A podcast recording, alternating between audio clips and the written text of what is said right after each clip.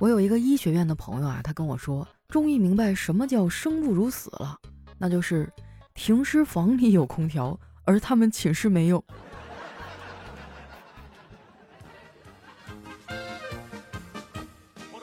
嗨，大家好，这里是喜马拉雅出品的《非常六加七》，我是你们的好朋友佳期。我发现啊，冬天想减肥真的太难了。不瞒你们说，为了过年的时候啊，能成为村里最靓的仔，我一入冬就开始减肥了。我还特意加了一个减肥群，现在好几个月过去了，我成群主了。眼瞅着靠自己是不行了，我就氪金啊，报了一个健身班儿。那个教练呢特别负责，天天盯着我训练和吃饭。我有的时候吃了好吃的啊，发朋友圈我都得屏蔽他。没想到屏蔽也能被他发现。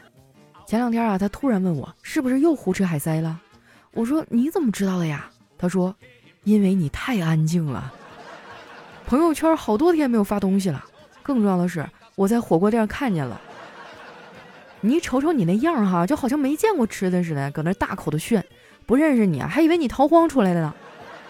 以后吃东西朋友圈不要屏蔽我啊，这样我还能告诉你补救的措施。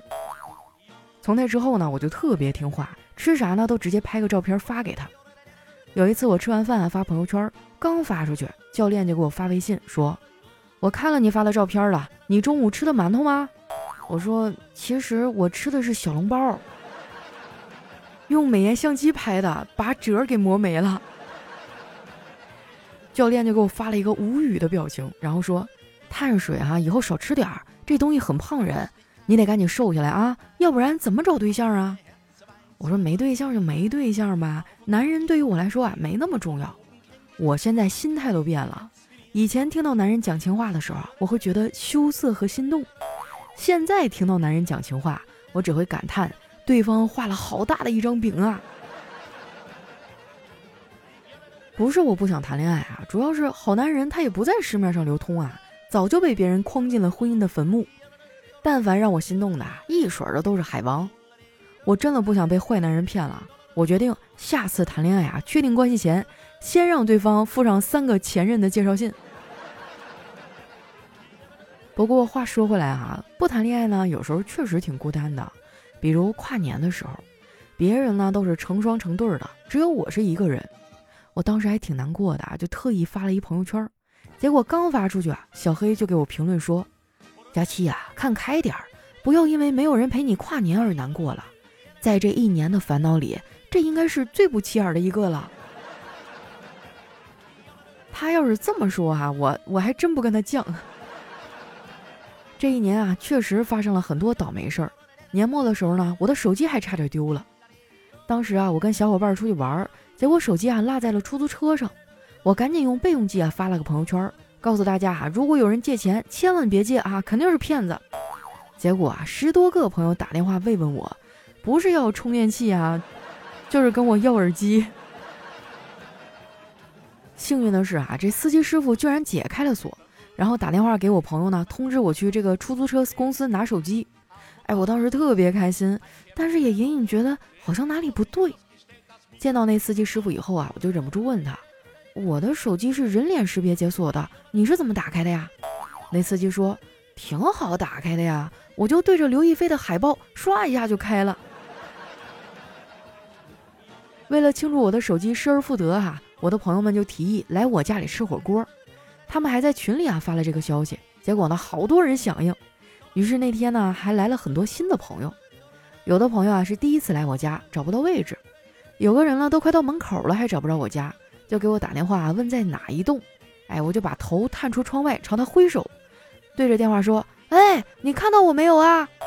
他抬头看了看，然后说：“啊，看到了，看到了！这长得丑就是好认。”你说这个世界上啊，怎么会有审美和情商都这么不在线的人啊？这是我第一次叫他来家里吃火锅，我感觉啊，以后可能也不会再叫他了。因为我跟他呢并不熟，这个玩笑开的啊多少有点没有边界感。不过呢我也没吱声。我不喜欢一个人啊不会直接的表达我讨厌他，但是如果他身上起火了，而我手上恰好有水的话，那我会当着他的面吨吨吨喝下去。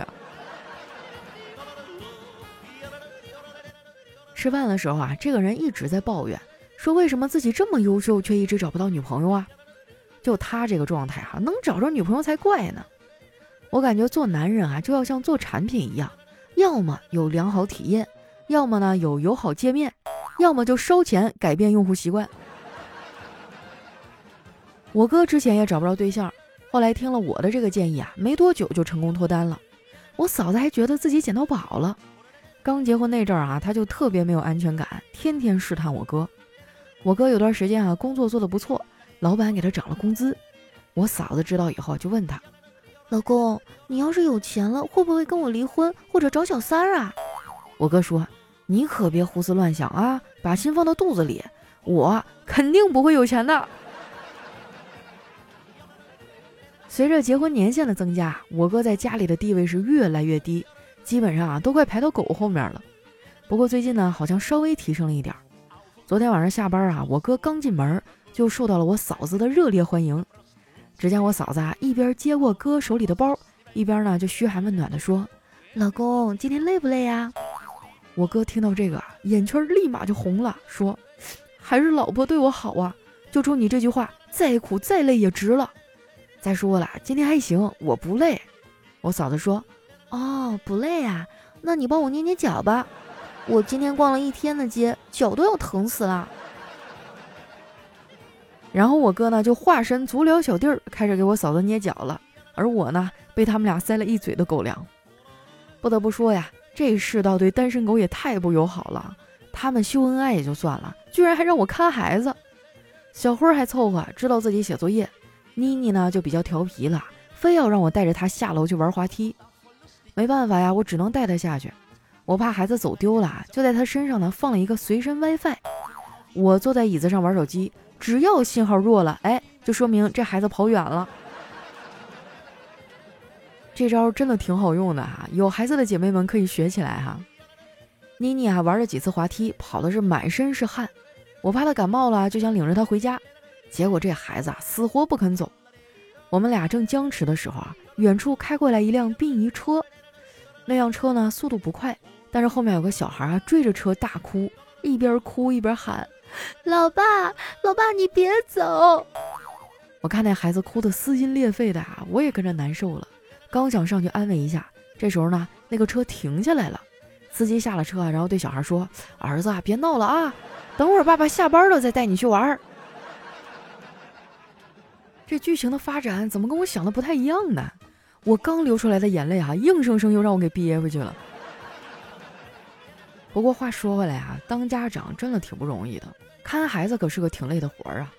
我们家这俩熊孩子啊，全家齐上阵还看不好呢，有人还要了三胎。我们隔壁邻居啊就有三个孩子，本来他们家也没想要三个啊，但是没想到二胎生了一对龙凤胎，这种概率啊特别小。说实话啊，我还挺喜欢他们家这对小孩的，特别可爱。每次遇到啊，我都会逗逗他们。因为是龙凤胎嘛，所以基本上分不出大小。所以有的时候啊，我就会问其中一个：“你们谁大谁小啊？”然后被问到的小孩呢，就会很神秘的说：“你猜猜，我们谁是哥哥，谁是妹妹？”我其实还挺羡慕这家的妹妹的，因为她的哥哥呢特别疼她，什么玩意儿都让着她，不像我哥。天天就知道欺负我，不知情的人会说：“佳期啊，你有哥哥，他会保护你，成为你躲避风雨的港湾。”可是他们不知道，我人生中大部分的风雨都是我哥带来的。之前我失恋了，跟我哥哭诉，说自己恢复了单身，他啥也没说，给我发了一个银行卡号，跟我说啊，花不完的钱可以打到这个卡里。我哥这个人最大的问题啊，就是懒。不用说我了，他亲生闺女啊都得不到什么优待。妮妮会走路之后，我哥基本上就没怎么抱过她。昨天晚上我们玩完滑梯呀，我哥下来接我俩，往家走的时候呢，我哥居然背起了我小侄女，哎，我当时就忍不住调侃：“哎呦，这良心发现了，知道疼闺女了。”我哥说：“嗨，我没穿外套，后背有点凉。”这可能就是二胎的待遇吧，很多家庭都这样。一胎当保养，二胎当猪养。